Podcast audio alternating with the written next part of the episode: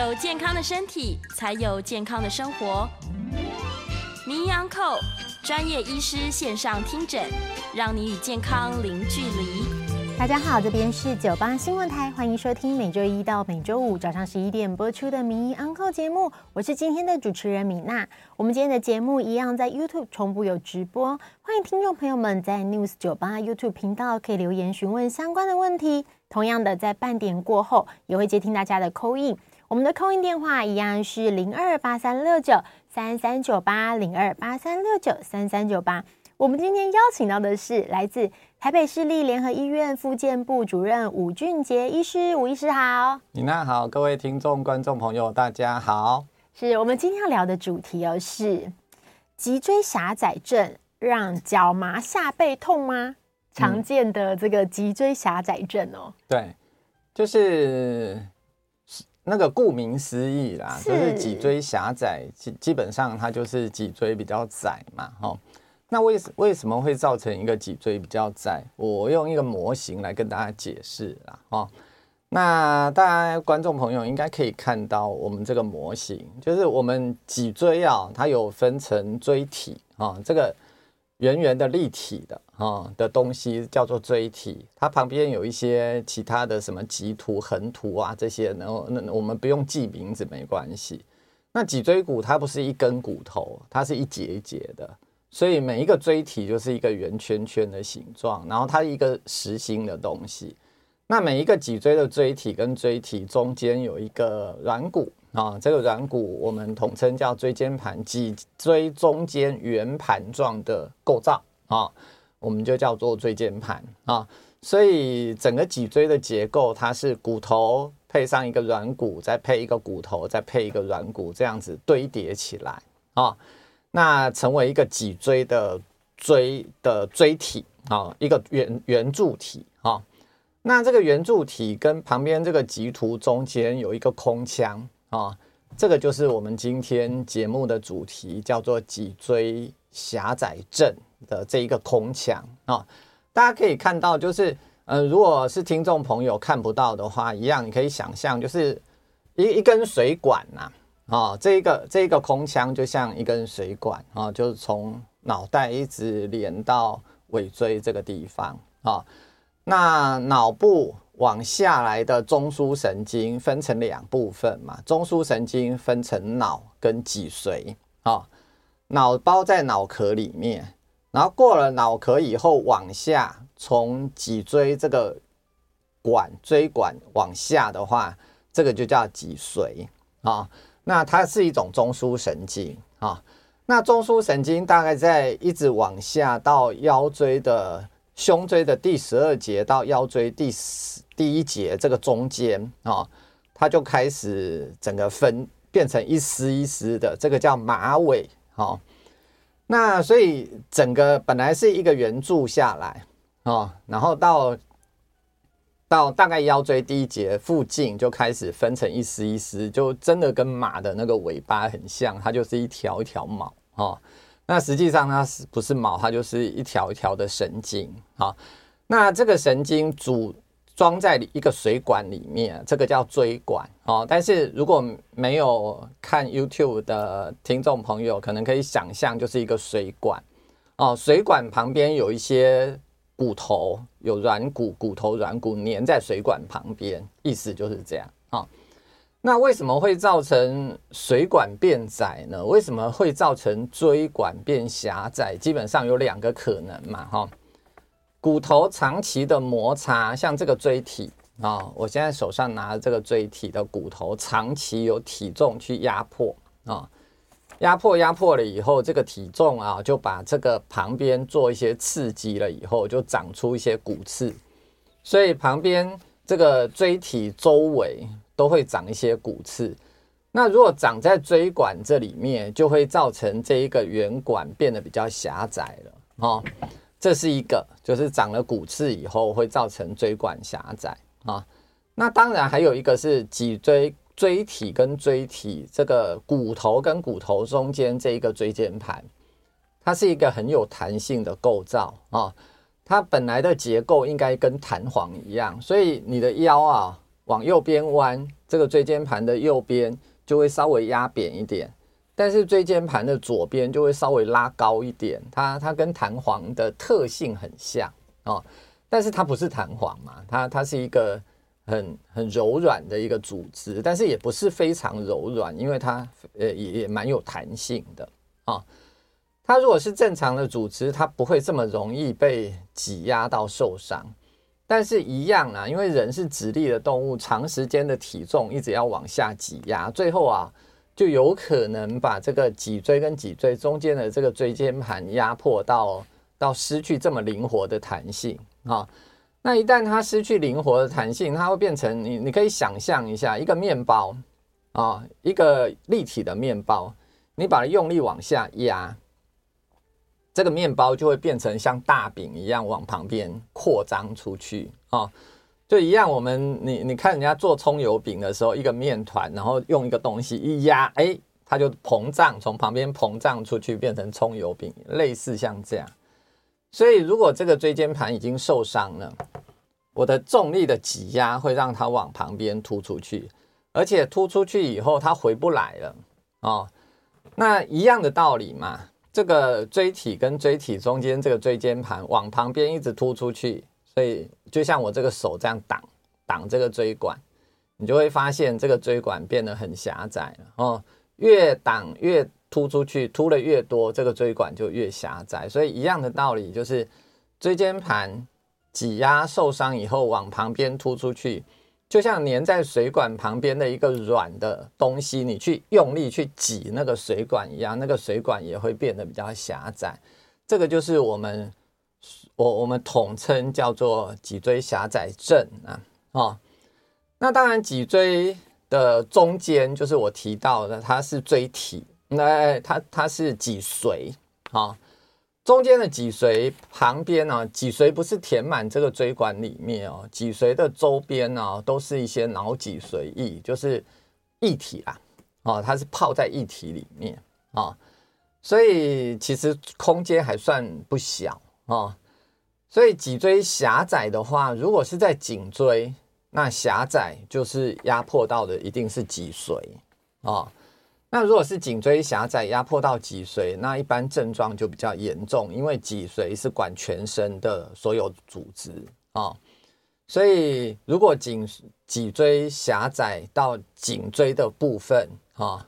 通常除了手手会出现一些不舒服的症状，脚也会哦，那应该是全身都会啦，因为颈椎就管全身嘛，所以有些人呢、哦，哎。那个到年纪大的时候，然后椎间盘又开始突出，然后造成椎管狭窄了以后，哎，开始出现啊，走路啊，好像常常会跌倒哦，或是觉得他走路啊，有有时候好像感觉他的步态看起来怪怪的，有些人就会就会去看神经内科，神经内科有的时候会会觉得说，哎，这个病人呢，是不是脑部有问题？因为他。基本上他是中枢神经受伤的哦，所以大部分的神经内科会针对脑部，会针对脊髓这两个地方做一些适当的审视啦哦。那如果发现是脑部，那当然就没关系。但是如果抓到是脊髓的问题，已经造成椎管狭窄，已经造成中枢神经受伤了以后，大概就是开刀的条件了哦。所以大部分都不会不会建议所有的病人拖到那么严重啦。所以大部分其实啊，椎管像椎间盘突出，大部分会先压到周边神经啊，周边神经先碰到手会哎先出现一个部分的症状，比如说哎手指头麻麻的，那时候其实就是已经一个警讯了，告诉你你要处理这件事情啊。但是你如果持续一直不处理，最后啊压迫到椎脊椎狭窄症已经跑出来，已经造成那个椎椎就是脊髓的颈髓都已经压迫到的时候，那那时候就非开刀不可了啊。但是如果是腰椎，刚刚就提到，因为脊髓到胸椎的第十二节到腰椎第一节这个交界的这个部分会开始分叉，分成马尾神经。所以脊髓如果是腰椎，因为腰椎负担所有体重的重量啊，所以如果所有的体重重量这样子长时间一直压迫，压了六七十年以后，当然也容易造成这个问题。所以大部分的椎管呃脊椎狭窄症的人，大部分应该都是年纪比较大的啦，除非有一些特性哦，比如说比如说哎舞蹈的时候你常常要甩脖子。哦，那那可能就是比较年轻人就会出现了。我记得有一个歌手新新闻有报是他，哎，他原来名字好像是叫张悬，现在改名了。哦，哎，对，就是这个，因为这个是新闻有报的哈，他他颈椎有开过刀，所以基本上就是就是因为舞蹈的时候你头会甩来甩去，其实也也是一个 risk 啦，啊。那如果是腰椎狭窄，大部分都是年纪比较大的人啊，因为年纪大，因为毕竟啊，你上半身的体重已经持续的压迫六七十年了嘛，哦，就比较容易出现这种脊椎狭窄。那当然还有一种脊椎狭窄，是因为啊，是因为这个脊椎啊，因为大家可以看一下我我我我们这个模型哈。我们上那个这一节的上面的椎体啊，其实有一个有一个往下凸出来的东西啊，我我通常把它叫做一个沟啦，啊，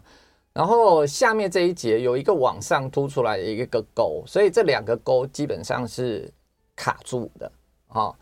那卡住就不会造成这个椎体的滑动啊，但是一样啊，年纪大的时候啊，那这个椎体一直在摩擦。最后，这个卡住的东西啊，就会磨损了。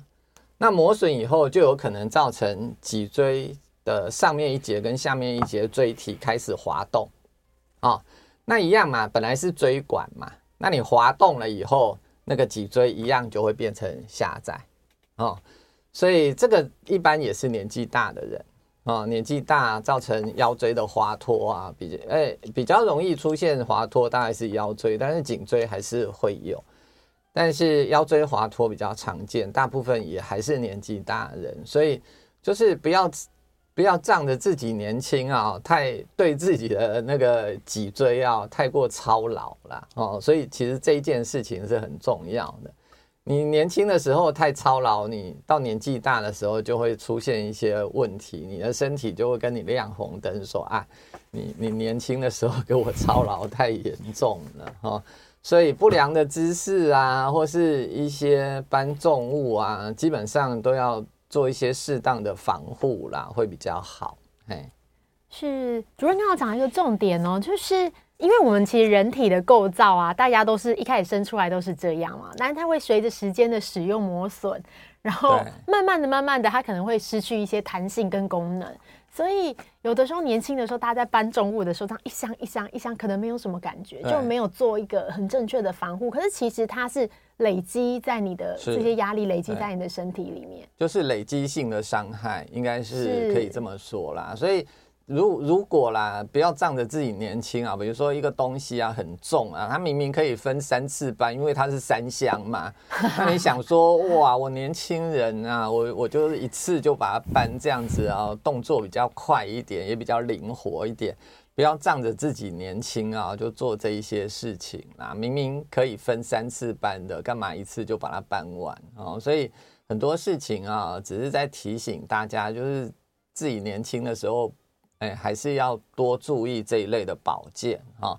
那有的时候啊，你要弯腰搬东西，跟你半蹲搬东西，对腰部的损伤绝对是有差的啦。所以有什么事情啊，当然你直接弯腰搬东西速度比较快，你还要半蹲，然后手慢慢蹲下去拿起来，速度会比较慢嘛。但是这样子对腰椎比较没有伤害。那你半蹲的话，其实哎，有人就会说。那我半蹲是不是对膝盖比较有伤害？基本上啊，半蹲大概跟你上下楼梯差不了多少啦，所以你半蹲蹲一次等于多上一阶楼梯。你说多上一阶楼梯就造成伤害，我我想这也也也太超过了啊！所以适当的使用自己的身体其实很重要。哎，学会使用自己的身体，对，不要让它受伤。对，刚主任有讲到，就是像呃，虽然我们这个这个症状比较常发生在就是年长的患者身上，不过有一些年轻的患者会因为，比如说不管是您刚刚提到舞蹈啊，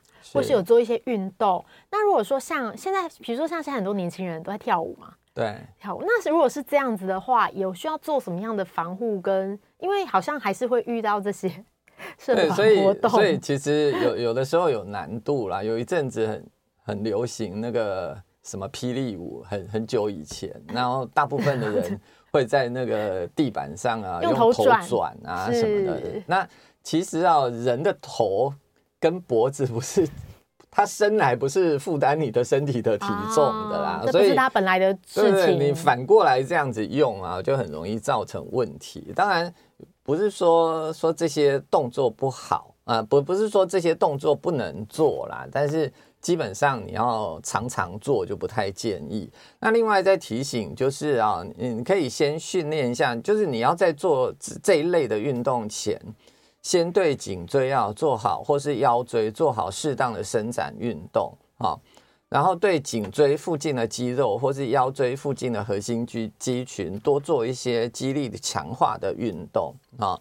那你配合这些肌力强化的运动，至少它可以，你你可以稍微强化它，让它做一个适当的保护啦。所以在做这一些运动的的时候，偶尔为之当然也无妨啦。然后就像有有人很喜欢跑酷嘛，就是跳来跳去。滚来滚去，摔来摔去嘛，哦，你说跑酷的一些选手没有受伤过，大概很困难呐，哦，但是一伤，因为比如说你从一个楼梯跳到另外一个楼梯去，哈，这个中间如果只要脚没有踏好，不是弄个弄个那个皮肉伤，就弄个骨折什么的，应该还蛮常见的。我们在网络上分很多人分享一些一一些这种很特殊的一些动作，其实。看起来都还蛮危险的啦，所以其实这一类的动作，你你没有一般人，你没有说很很好的练习，基本上不会建议大家从事这一类的运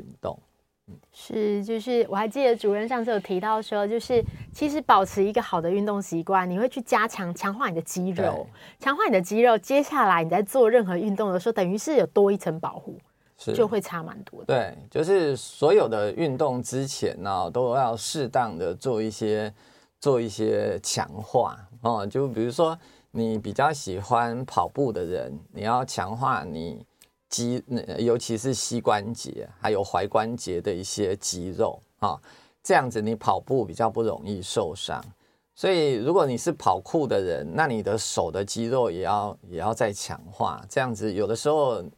翻翻滚的时候，你可以用手的力量稍微顶一下啊，就顺个势就已经过去了。所以这个很多事情需需要有一些美感啦。哦。感觉主任是跑酷专家，全身的协调性对太重要了。这边大家会很常怀疑自己有这样子发生，就是。脊椎狭窄的情况，有的时候是因为有一些症状嘛，比如说下背痛，嗯，因为下背痛就是大家很容易发生的，但是听起来是呃，你下背痛发生的原因很多，对，你不一定是因为这个，是是是，是最常遇到的下背痛的，对，一般就是我刚刚提到了，就是我们脊椎跟脊椎中间有一个椎间盘。哦，那椎间盘哦，往旁边一直突出突出突到把椎管都已经压得狭窄了，就就就是我们今天的叫脊椎狭窄。大家但但是大家可以从那个影片上看到我我这个东西啊，其实椎间盘最靠近旁边的是这个黄黄的这个，这个我们叫做神经根啊，它已经是从椎管中间再分叉出来的周边神经了啊。那这个是最容易先碰到的，所以脊椎狭窄之前，几乎都还是会有椎间盘压迫到神经的症状，或是旁边长了一些骨刺，骨刺刚好突到这个神经也是有可能，所以。大部分脊椎狭窄传已经出现中枢神经的症状之前，应该还会还是会有周边神经的症状。周边神经的症状就跟我们一般椎间盘突出啊，我们腰椎滑脱的症状是一样的，就是一部分你会觉得不舒服，那不舒服的症状包括酸，或是痛，或是麻利，或是麻，或是没力，或是感觉异常，多半有这五种不同的现象啦。哦，那酸痛大家可能比较能够容易理解，麻大概也蛮容易理解的。没力就是你会发现，哎，走路走走走，哎，软脚，软脚，爬了爬楼梯下楼梯下下下到两三层的时候，忽然间软脚，哎，这个是老年人蛮常出现的症状，他觉得好像好像撑不住他的体重，因为脊椎的出来的神经是支配肌肉的，所以神经一被压到，肌肉会没有力气，所以会会出现软脚。那再来就是什么叫感觉异常？就是神经支配的地方，你会出现一些怪怪的感觉。有有些人会觉得，哎，奇怪，我的我的脚啊，好像有水在流动，他会这样说。那也也有人会跟我说说，哎，他他的脚啊，好像有电流在跑哦，就是哎，从从某一个地方这样子电流这样咻一下跑过来哦。那也有人会跟我说说，哎，他的脚啊，觉觉得热热的，他。他的那个小腿啊，小腿肚觉得热热的，但是哎，看看又没有什么热的东西烫他哦。这种像这种很奇怪的感觉，一般我们统称叫做感觉异常。基本上它也是神经压迫的一个一个反应，一个现象啦。哈。所以这五种现象啊，只要出现的时候，其实都是意味着你很可能有周边神经，像这种神经根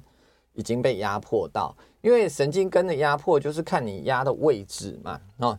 你压的位置关刚好管小管小腿肚，你就先从小腿肚开始不舒服，哦，那你压的位置刚好是管大腿的后侧，哦，或是屁股那一带，你就会先从屁股那一带开始不舒服，哦，所以啊不舒服的症状就是我说的酸痛麻无力感觉异常这一些，哦，所以。已经开始有周边神经的症状，基本上，尤其是，有些人觉得麻麻的，他就觉得算了，因为麻麻的也不会很不舒服嘛，哦，所以有有些人来看门诊的时候说，说我都会问说，啊，你这个到底麻多久？那病人就会，呃呃呃。哎、欸，已经麻了十几年了。啊 有的时候我会念一下，说你麻十几年，你现在来干嘛？真的，我们这里先休息一下，广告过后来接听大家的 call in，我们的电话是零二八三六九三三九八，欢迎回到九八新闻台迷 Uncle 节目，我是今天的主持人米娜。我们今天邀请到的是来自台北市立联合医院复健部主任伍俊杰医师，刚刚跟我们聊的主题是。脊椎狭窄症让脚麻下背痛，就是刚刚主任跟我们介绍了很多这个疾病哦，然后非常清楚，还带了一个这个 模型。对对对，然后我们会想要知道说，呃，因为刚刚有聊到说这个疾病好发在就是比较年长的患者，因为时间久了，你的身上的这些可能功能啊，慢慢的会磨损掉，这样子可能软骨啊那些都有损损害了。这样，那我们知道这是个。进阶的过程，一开始可能麻一点点，所以这个就是跟大家提到，刚刚节目在广告之前也跟大家讲啊，就是有些人啊，一开始可能他来的时候就说他已经麻很久了，那我通常还是会问到底多很久叫多久啦，因为有些人啊一个月觉得很久，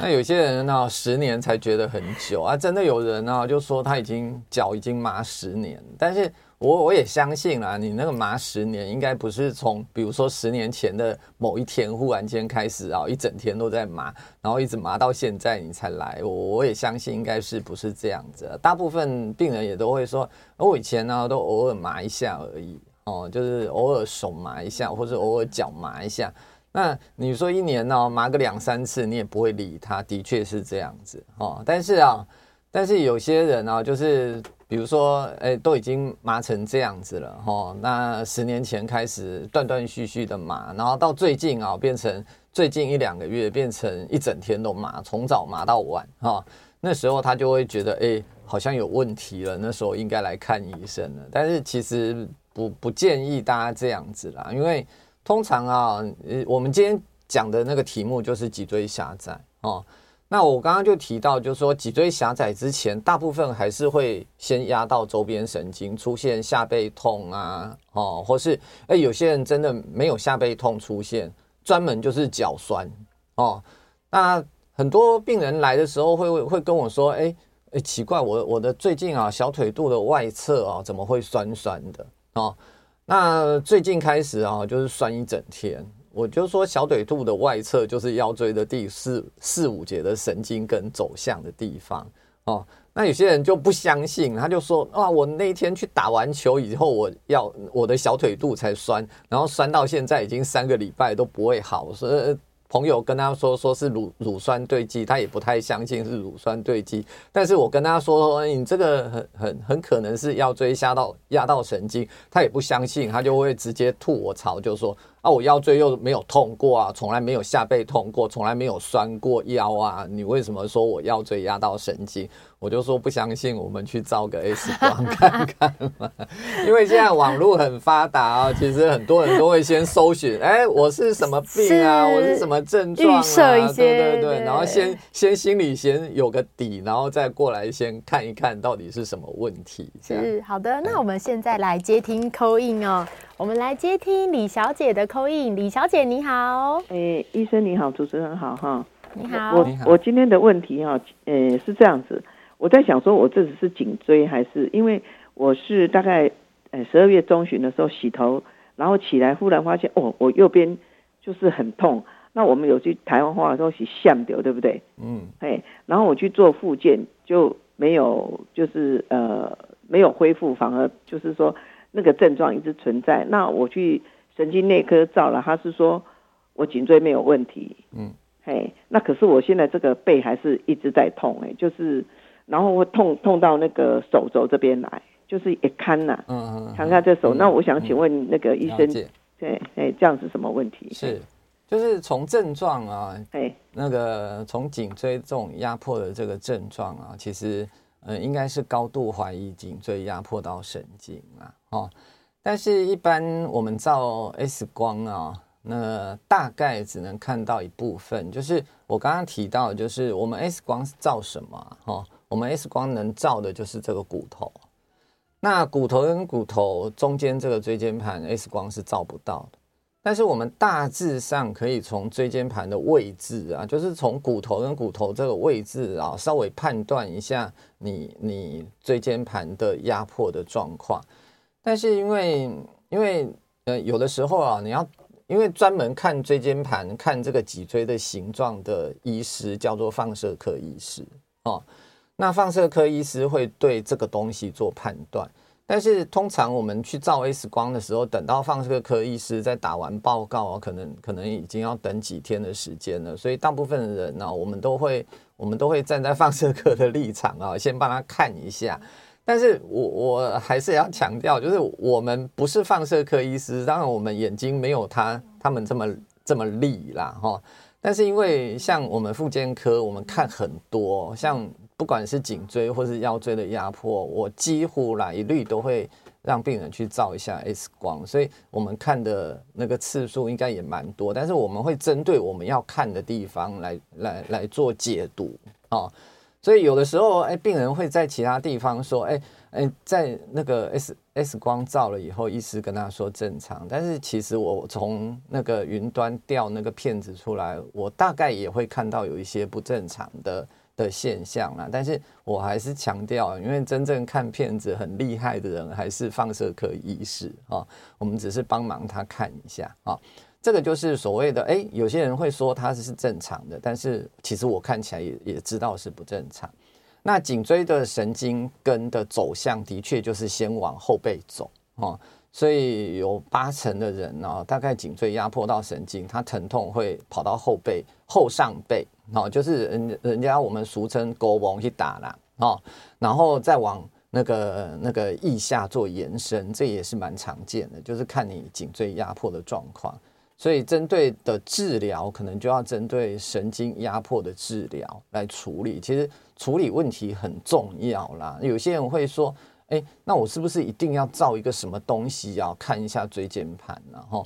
那像我们医院呢，排一个椎间盘，排一个核磁共振看椎间盘，可能要排将将近一个多月。那如果在台大医院呢，很多病人都会跟我讲说：“哎。”他他要排核磁共振，已经排到三个月以后的事情了哦。但是处理通常我们可以直接在附件方面直接认，就是直接针对这个问题来处理，说不定等到你还没有去照核磁共振的时候啊，你的问题已经解决掉了哦，一般是这样子。所以回答那个小姐的问题，李，李小姐的问题哦，我们接下来接卢小姐的 call in。卢小姐你好，能不能问脑部的问题？是，都跟附件相关的问题都可以，没问题。嗯、像我。我脑部肿瘤哈，开刀已经差不多一年半了。嗯、我现在现象就跟你讲的，手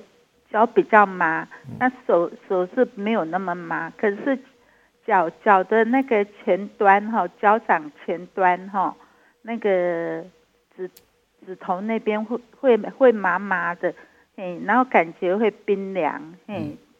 几乎嘿，好像几乎整天都会有。尤其睡前哈，好像更难过，嘿，那很不好入睡。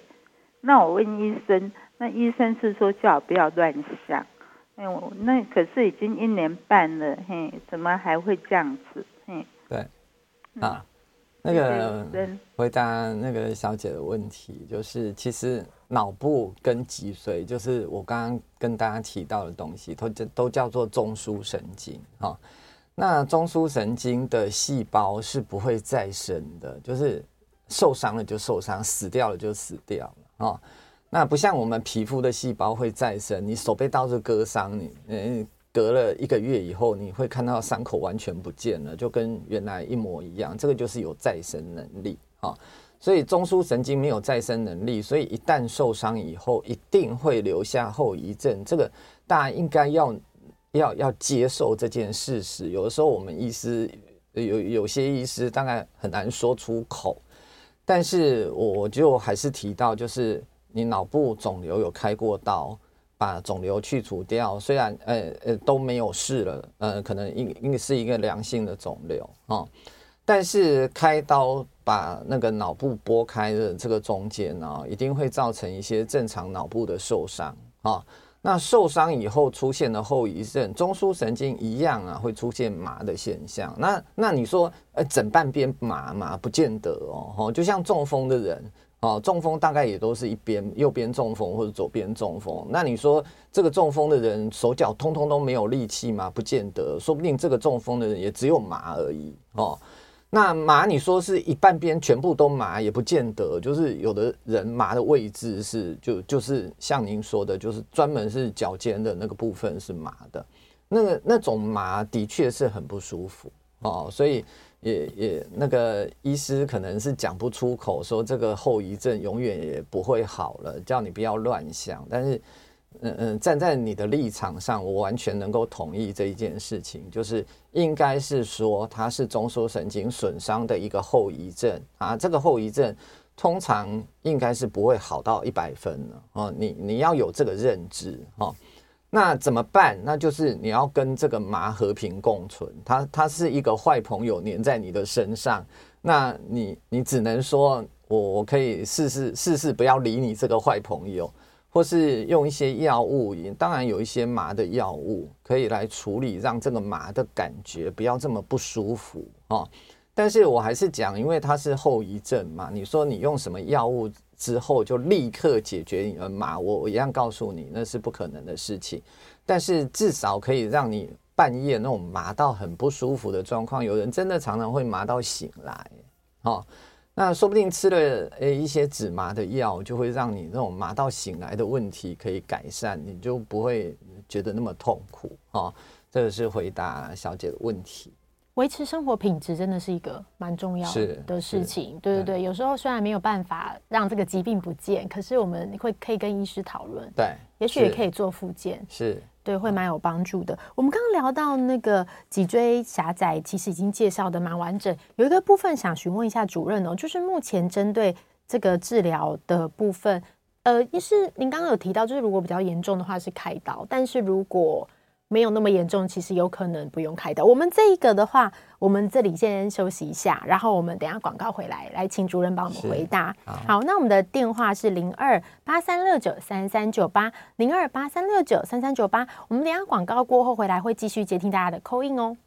欢迎回到九八新闻台迷 Uncle 节目，我是米娜。我们接下来接听大家的 call in 电话是零二八三六九三三九八零二八三六九三三九八。在接 call in 的等待的时间呢，我们来请主任回答刚刚最后一个提问。最后就是有询问说，就是关于脊椎脊椎这个狭窄症啊，通常治疗方式是什么？对，就是如果还我刚刚就提到，就是如果。在狭窄之前呢，通常还是会压到周边神经啊，就是压到比如说椎间盘突出啊，压到腰椎的第四、第五这这边神经啊，基本上我们就赶快利用做附件的方式，就是我们口语叫做做附件的方式啊，我们俗称就叫拉腰啊。大部分的人可以利用拉腰来解除这种不舒服的问题。像 YouTube 上也有人提到说，哎、欸，他腰椎狭窄，那要要怎么怎么样改善？然后也有人提到说，他腰椎第四五节滑脱啊，然后已经做复健一年呐，然后症状有改善，但是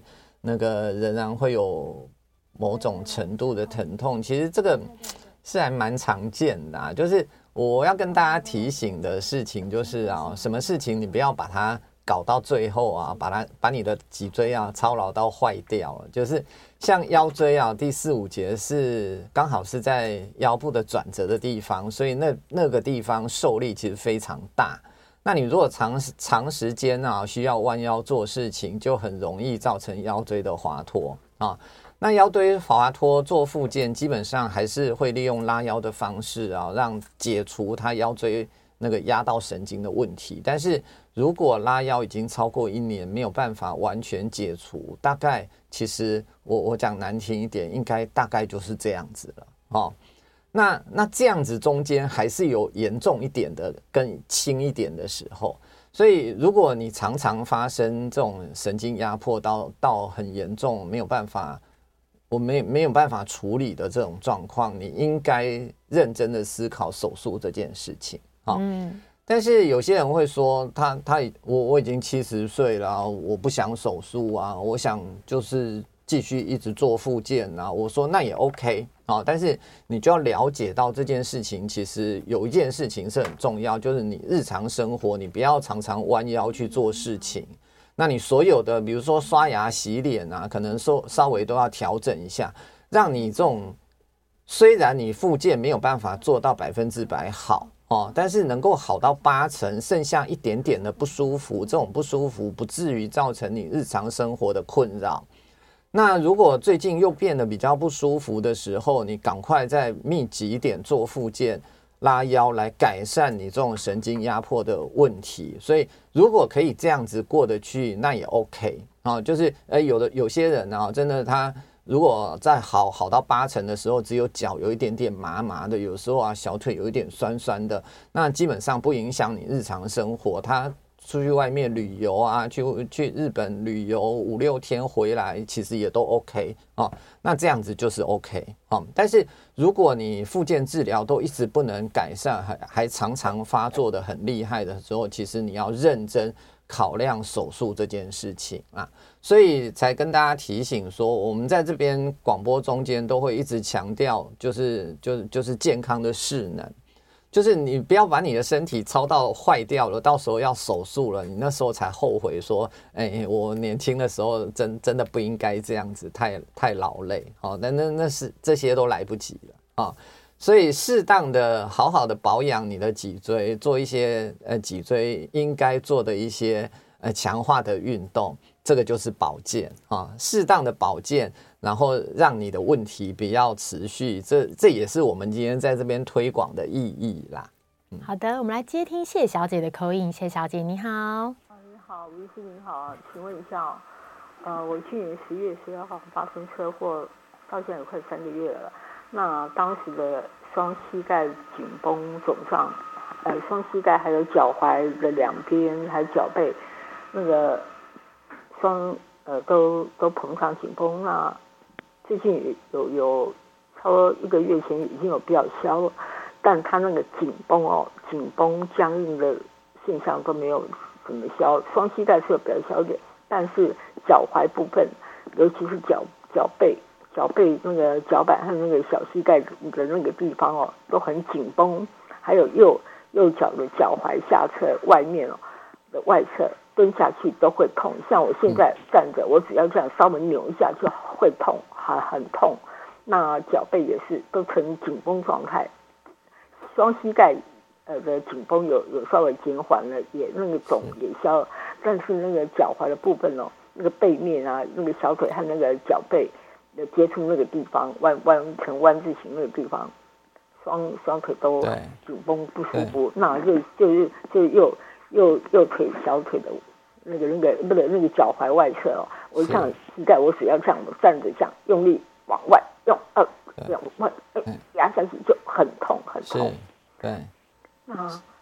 那嗯要要怎么处理是不是？对，是不是要做复健？对，所以好，那回答谢小姐的问题啊，哈，就是看起来谢小姐受伤的部位都是在关节啦，就是下肢的膝关节跟踝关节，一直到脚掌的那个关节，这些都是关节。那关节啊，骨关节是骨头跟骨头中间。的的一个接触的地方，它是很灵活的组织啊，它旁边有很多韧带，有很多软组织，有有很多肌腱肌肉受伤啊，所以通常啊，大家可以可以想象一下，如果你的手被刀子割伤，割了以后会长了一些疤，那长了疤的组织基本上就会变得比较硬啊。所以您提到的会有僵硬这个问题，大概跑不掉。就是你的组织软组织有受伤之后，长了一些结缔组织，它就会变得比较僵硬。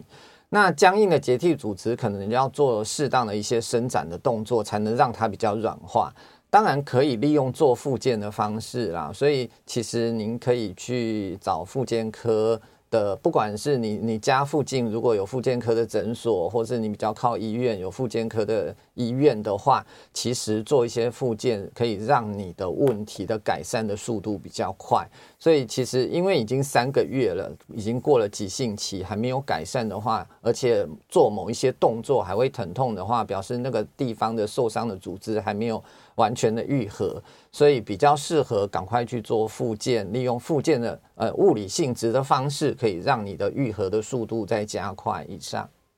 好，我们来接听柯小姐的口音。柯小姐你好，好，医生主持人你好，呃，医生，我想请问，我有腰椎滑脱哈，呃，目前也有在治疗那个右腿呃淋巴不宁腿哈，嗯、那我也有拉腰复健治疗，那。我会下肢淋巴外八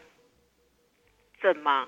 那颈椎跟腰椎有车祸受伤过，那我以后会半身不遂吗？像超人这样只能够坐轮椅站不起来吗？谢谢。嗯，好，那个就是四腰椎四五节滑脱，其实在 YouTube 上的问题也有人问到，刚刚也跟大家讲过了哈。那小姐提到的问题也是四五节滑脱会造成神经的压迫。那基本上我强调的就是腰椎的四五节已经是在脊椎的最末端了哈。那那个地方的中枢神经是马尾神经啊，所以那个地方就算你滑脱的再严重，也不至于半身不遂啊。但是要要讲严重，其实都很恐怖啦。就是四五节滑脱，如果滑脱得很厉害，造成腰椎的狭窄，狭窄的太严重的话，因为四五节的神经，马尾神经会管那个排尿，会管排便啊，所以真的有人呢、啊、排尿他控制不住啊，或是会尿失禁啊，排便真的也有人他排便的时候他没有感觉有大便通过。所以讲严重的话，通常呃都还蛮恐怖的啦，哦，但是绝对不不至于造成半身不遂，哦，但是周边的神经往外的支配，所以会让你的腿啊出现一些不宁腿。其实你不宁腿的原因很可能跟腰椎四五节压迫神经会有关联，哦，所以基本上就是还是要针对。这个问题来做适当的处置，那当然第一步一定是先你你也提到你有在做复健嘛，第一步先针对复健来做啦。但是如果复健处理了三个月到半年都还没有好的时候，真的你要认真考量，因为腰椎四五节滑脱如果太厉害，就是我会会跑出来我刚刚提到这个问题的哦，所以那时候在在。已经到了那个地步之前，其实就应该要手术了。不是说保证所有的东西复健科一定做得好，都不会走到手术那一条路，也不太可能啊。所以这个东西要提醒大家多注意。是，谢谢主任呢、我们今天的节目就进行到这里，我是米娜，也谢谢大家的收听，我们下次见，拜拜，拜拜。